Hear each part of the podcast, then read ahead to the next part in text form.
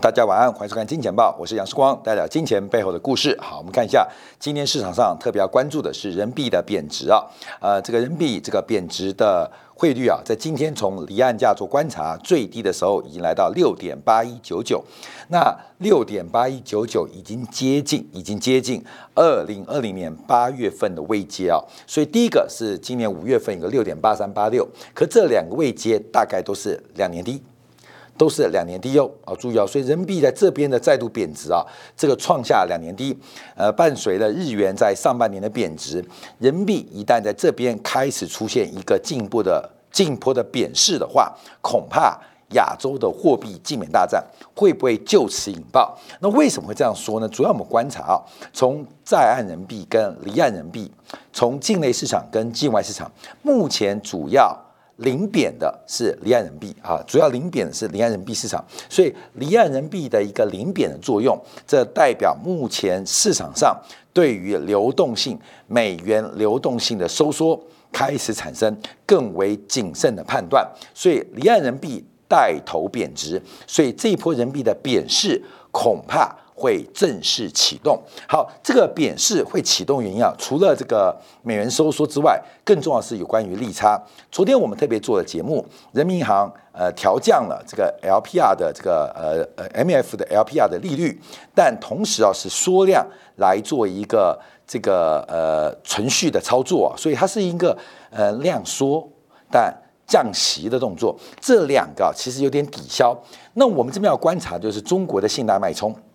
因为从中国的信贷脉冲观察，第一个可以预测大陆股市，第二个可以预测商品市场。昨天啊，因为时光声音不好，所以我们很多东西来不及说明啊。为什么中国的信贷脉冲在这边从七月份掉头？为什么中国 M2 增速超过了百分之十二？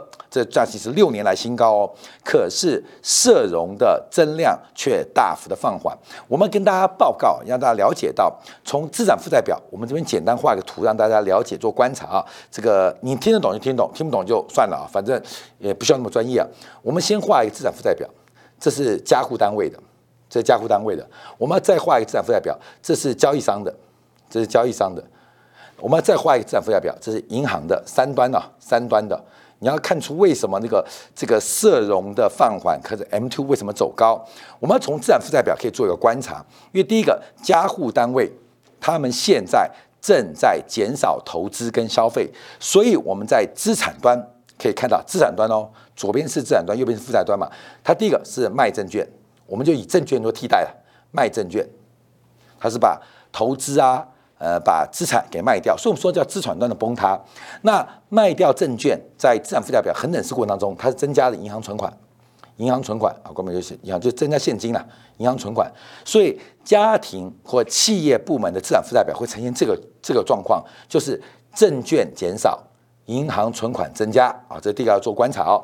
好，那这个证券卖给谁呢？卖给交易商，所以交易商的资产负债表会增加什么？增加证券，就增加资产呐。我们用证券化来替代，就增加证券。那交易商的证券哪里来？那就叫 RP，就是从那个银行呃，从央行的逆回购的安排得到资金，或从货币市场得到资金。所以这边是一个很等式。那银行端会做什么呢？银行端第一个，它借给了这个交易商的 RP 啊，就是做回购，做回购。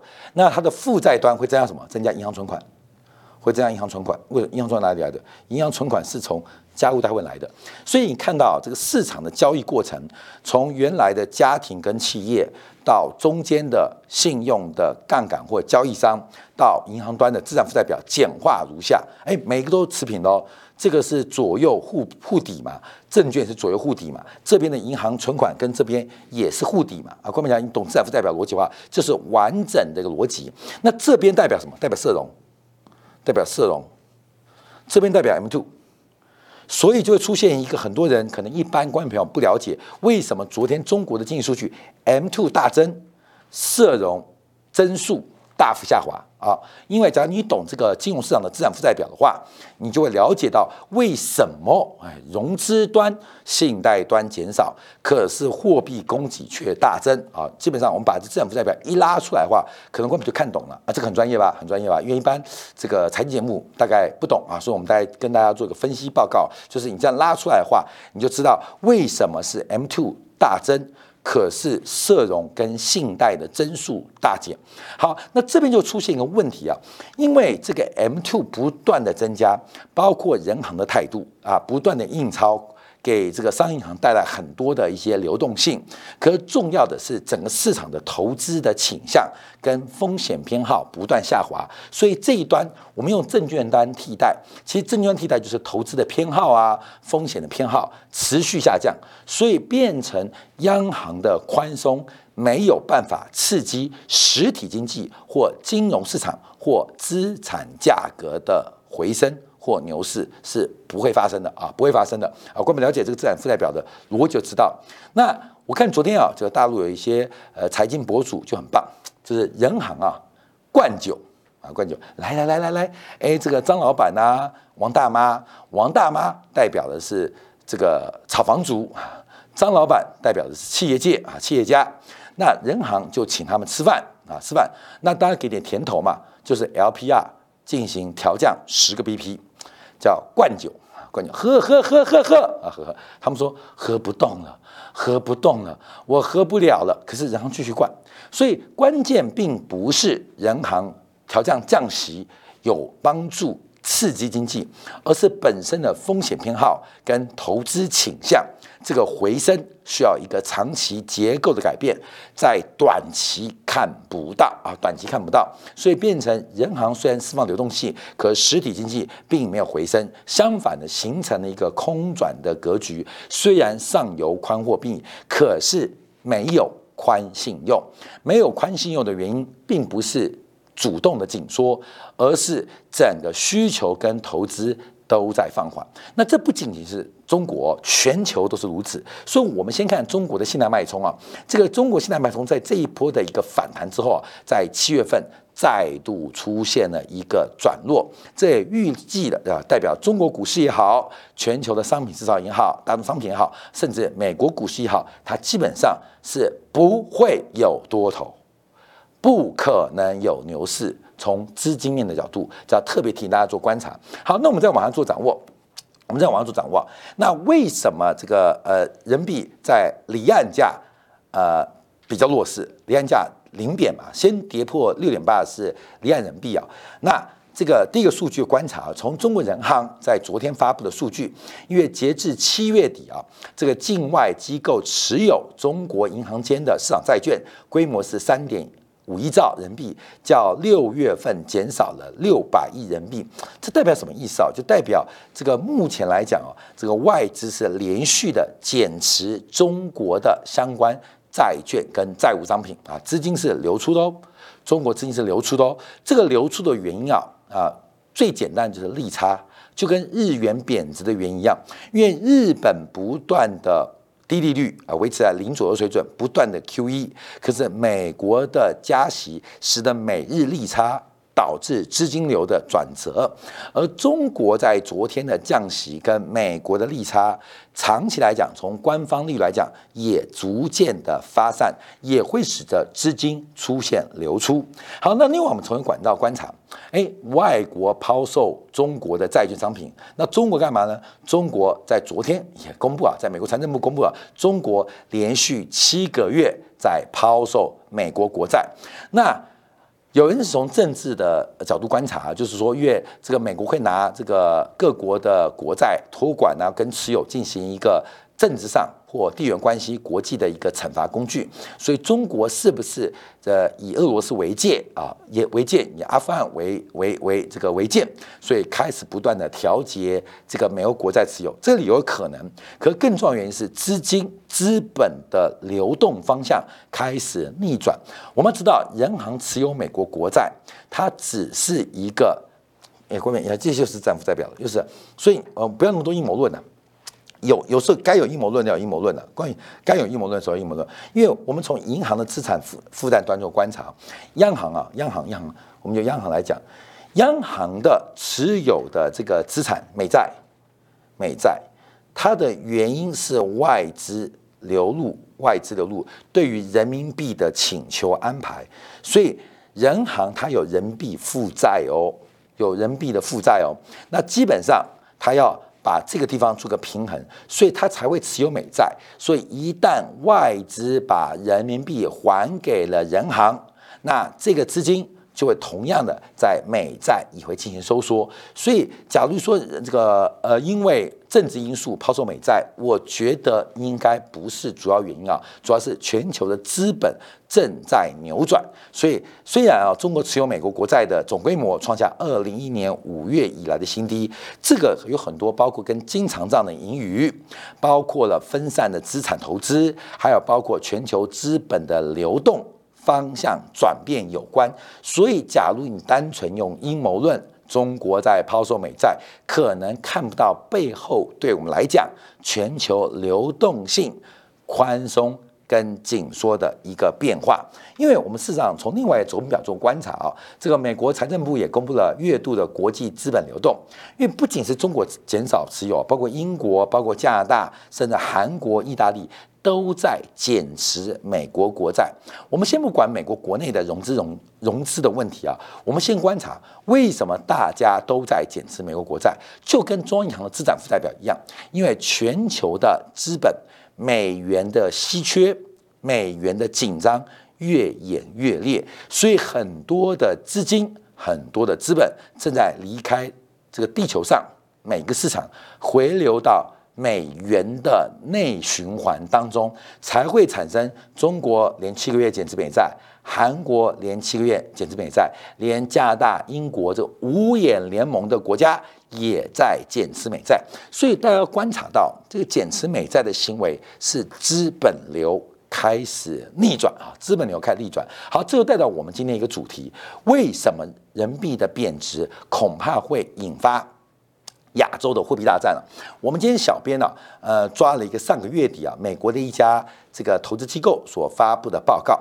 因为这个全球化的格局不断的影响我们了，特别是美联储的升息的空间跟时间绝对超出我们预期啊。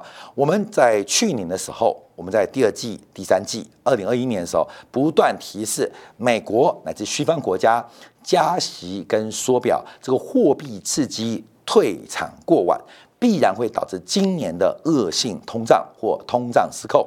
在今年年初的时候，我们的论点是，美国这时候加息，它的空间跟时间都非常有限。所以我们在今年年初的时候就预估，美联储的加息最多到九月。好，这个我们领先全市场最。奉献给大家的一个观察跟观点，可是我们在七月份改变了这个说法哦，因为大家都预期九月份美联储要见顶，可是市场的表现让美联储难以接受。这有机会我们再跟他讲故事啊，因为从一九七年代到一九八四年，美联储整个货币周期的一个经验就可以看到，当美联储的预期被大家错误的预期的时候。基本上这一次的加息，我认为美联储会升到。百分之四啊，升到百分之四，不是什么三点二哦，不是三点五哦，会升到百分之四。非方瑞有机会来到百分之四以上水平，而且这个缩表的速度将会持续，所以这对于市场的紧缩会越来越加剧。所以大家不要忘记哦，从三月份加息，从利率政策传导需要六到九个月，我们现在才刚刚开始被美联储加息所影响。那这个所谓的 taper 跟这个缩表，它对于市场影响在一到三个月，所以所有的紧缩效应真实啊，就是山洪爆发嘛。你看最近不是大陆说一个山洪爆发，彭州是不是？这个管理员说快走快走，山上下大雨了，这个等一下就要犯大水了啊！底下游客不管，我没看到啊，我没看到这个管理员。管理员啰里吧嗦的，这大晴天哪来犯大水？结果发生悲剧嘛？一个爸爸抱着小孩就在石头当中就被冲走嘛？看没有？什么意思？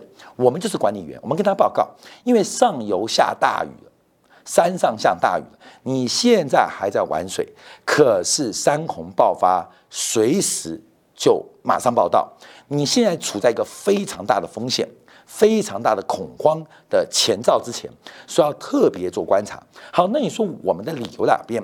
为什么在七月份又领先所有的这个分析单位，认为美联储的升息的空间跟时间更久？好，就可以从这个报告来做说明啊。第一个，全球化见顶。全球化见底啊，这是我们一直提到的，这是全球化贸易占全球 GDP 的比重，其实应该是在二零零八年就见到高峰，在二零二零年新冠疫情的时间，虽然出现了一个死猫跳，可是仍然不能扭转全球贸易。占 GDP 比重下滑的一个颓势，这是已经发生趋势，趋势是正在往下转折啊，跟我什么关系啊？跟我什么关系？好，看没有？我们从这个角度观察啊，这个他们所丢出这个报告啊，这个所谓研调机构所做的报告，他们就直接讲很白，把数据拿出来，因为过度依赖中国的进口，依赖中国制造。是这次美国物价失控的主要原因。好，从两张图来做对比。第一张图啊，呃，美国的核心 CPI 是黑色这条线。另外，不能进口的服务类商品，不能进口服务类商品，其实早就不断走高。所以这一条就是美国的物价其实不断的加速上涨，特别是服务类，因为服务类通常不太能进口嘛，譬如说医生。你不太可能请美国医生嘛，所以这个服务你只能请本地医生。你找外卖小哥，你不肯找个黑人当外卖小哥嘛。那基本上就本地的外卖小哥。那包括看电影，包括了吃餐去餐餐馆吃饭，基本上都是本地的。所以服务服务类的贸易啊，基本上除了智慧财产权啊、旅游啊、观光之外，大部分的核心的服务都是本国制造。本地消费啊，就是本地消费，所以从服务类的物价其实早就涨很凶了。可是为什么总物价那么平缓？这段不算的话，这段不算那么平缓，因为耐久材商品部门长期处于通缩阶段，因为商品的通缩把服务类的通胀给掩盖掉了，给掩盖掉了，所以商品价格越来越低，越来越便宜，它。减轻了消费者在服务类消费的成本上涨压力、物价上涨压力，这平衡掉了。可为什么现在美国通胀会失控呢？好，这个第二张右边这张图就出现就明显了，因为这有两个变化：美国从中国跟东协进口的份额，这是比例哦。比例哦，在二零一六一七最高峰一路来到美国总进口的百分之三十，最近又不断的反复，大约维持在百分之二十五到百分之三十左右的水平，这边这个区间做震荡。而从而从这个中国跟东协的这个进口，又相对于美国的进口价格指数是不断的下滑，所以代表什么意思？中国跟东协的商品出口。对于美国的进口有非常大平抑物价的功能，所以整个美国物价的核心出来了。美国物价其实早就在涨，而且越涨越快。在什么地方？本土的供给跟消费在服务类，而商品端受到国际跟全球化红利影响，它买东西很便宜。那便宜来自于哪边？特别来自于中国进口，所以这个标题啊，就是说太依赖中国导致通胀。其实并不是太依赖中国导致通胀，而是过去依赖中国，让通胀的水平被贸易效果给压低了，并没有真实反映美国物价上涨的真相啊！真相好，那现在干嘛？现在中美脱钩啦，前面是中国抛售美债。前面是国际抛售中国国债，所以中美脱钩了，所以这边问题就开始出现了，就是美国假如商品的通胀都不能放缓，那配合服务类的通胀，基本上会引发长期非常持久的通货膨胀、物价上涨，而这个长期的物价上涨已经慢慢的成为美国中美国消费者的一个嗯这个信仰啊。信仰啊，不可打破的信仰啊，刚性对付的不可打破的信仰。而从一九七三年到一九八四年，美联储的经验，假如跟这个信仰妥协，那物价的反复跟经济的波动，就会不断的让整个市场、让整个失业环境、就业环境出现恶化发展。所以，美国美联储这一次的加息绝对超出你的想象。我要跟大家再度报告，因为啊，事关我讲说，像我们在今年第一季末，我们去年讲嘛，库存危机嘛。我们第一个讲库存危机嘛，像现在不是库存一大堆吗？我不今年三月份、四月份做个节目啊，我自己跑去台湾的这个官网商场去看 notebook 嘛，你就发现台湾的 notebook 已经过剩了嘛。那时候看维新的，维新先杀价，我就买维新，后来技嘉杀价，后来华硕杀价，后面杀价都卖不掉哦。我也跟大家分享了汽车，我也去看车啊。我先跟大家讲，看房也是一样。现在台湾的美元存款从五月。六月、七月换到八月，直线上升。五月份，美国已经升息两次哦。当时台湾的美元存款大概是百分之零点八，大概还是百分之零点八哦，并没有跟上，并没有跟上美国的升息脚步哦。可是，我已经跟大家提到，到八月就这个礼拜，现在各大银行六个月或一年期的美元存款大概平均水准在二点八左右，哎。你懂意思吗？就是美国的加息才慢慢传导到商业银行，所以台湾我以台湾地区为例哦，台湾地区的商业银行过去三个月美元存款利率拉很快，诶，台湾的商业银行对于吸收美元存款落后美联储的加息多久？三个月。好，商业银行开始吸收美元存款，会开始排挤到台币存款，要多久？要三个月，所以台币存款也会马上从原来的零点八，我都讲一年期啊，先到一点二，很快就一点八了，甚至在年底的时候就突破百分之二了。好，这时候就从投资跟消费端观察，当你的利率从原来零点八变百分之二的时候，不管是买房子买不如租，包括你的投资。那不如去存现金，这都会引发整个市场消费跟投资偏好的改变哦，正在发生。所以这些是正在发生的。我要再回来讲，从整个这报告观察就看到很明显，很明显。因为现在啊，这个美国的通胀是不可避免，除非美国承认它依赖中国，这个中美脱钩的过程跟必然性，最大的成本就是美国消费者。必须要进行物价的买单啊，这要做观察。我们看到，在过去几个季度啊，这个报告提到，美国企业越来越强调在岸生产。近岸生产或回岸生产的次数，也看到美国过去两年大量开始针对制造业，特别针对仓储进行投资。美国似乎在做个动作，就是准备中美脱钩啊。美国企业也在逐渐的受到中美脱钩影响，开始在不管它的季报，还在投资当中显现出来。可是我们要注意到，美国过去这十年股市大涨最大原因就是库存股回购。那为什么库存回购？因为美国企业有非常强大的自由现金流。什么叫做自由现金流？后面一个非常简单的算法：现金流分成三块，有营业的，有财务的，有投资的啊，三块现金流。那什么叫做自由现金流呢？就是把正常的营业现金流减去资本投资。所以这个自由现金流啊，是过去啊，巴菲特啊，很多投资界的显学，我们都用自由现金流来进行股价评断。好，自由现金流就有两块，第一个就是现金流想办法变大，第二个，那现金流不能变大的话，就让投资变小。只要投资变小，它是自由现金流的这个现金流的减项。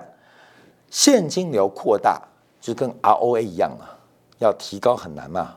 很难，那很简单，那我就把资本给缩缩小嘛，这完全是一个财务技术。所以为什么观众像今年啊，大学在分发考试，我说大家要学商啊，学会计，学理工没有用啊，真的没有用。理工就是高级的打工人呐，高级的工人呐，高级工人，因为现在工人嘛。工人工人呢？随着科技不断的进步，你还是被淘汰。可是你要了解这个社会运作的核心，你一定要学商、学数学、学统计、学财务金融。好，我们先回来讲这种现金流啊，因为美国这种现金流的前景很悲观。第一个，商业中期不好；第二个，美国升息，现金流很悲观；第二个，以前现金流虚高是因为资本投入不足。啊，各位，资本投资本投入不足。现在估计啊，美国过去过去这二十年来啊，这个实际的资本支出比正常应该有的资本支出少了两兆美元，而这两兆美元少了两兆美元，变成什么？变成自由现金流。所以美国的自由现金流虚高，刺激了库藏股的回购的基础。那现在自由现金流，第一个现金流下滑。加上资本支出的回升啊，这个中美要脱钩回升，都会使得美国库藏股跟回购的前景，不管从短期、中期跟长期都非常非常悲观，都非常非常悲观，所以要特别多观察。我面临的一个新世界是非常非常恐怖的。那我们最好观察，因为从这次的加息节奏跟市场的反应，其实并不并不健康，并不健康，所以这叫熊市反弹啊。从这边做一个观察，就是中美脱钩必然导致全球化红利的倒退。我昨天节目提到，红利一种是增量红利，一种是成本减量所带来的红利。全球化的结束，中美脱钩，它不仅是增量市场红利的消失，也是减量成本的一个消失。所以成本会回报给目前的消费者，而且会呈现一个扩散的形状。扩散的发展，所以这一次美国的加息循环绝对跟过去两次完全不同。观众要极度的做好准备，我们要面对一个非常残忍跟血腥的资产端的崩溃。分享给大家，好，感谢大家收看上面的精彩部分了。我们继续针对啊美国昨天公布几个数据来证实资产端的一个崩溃正在进行中。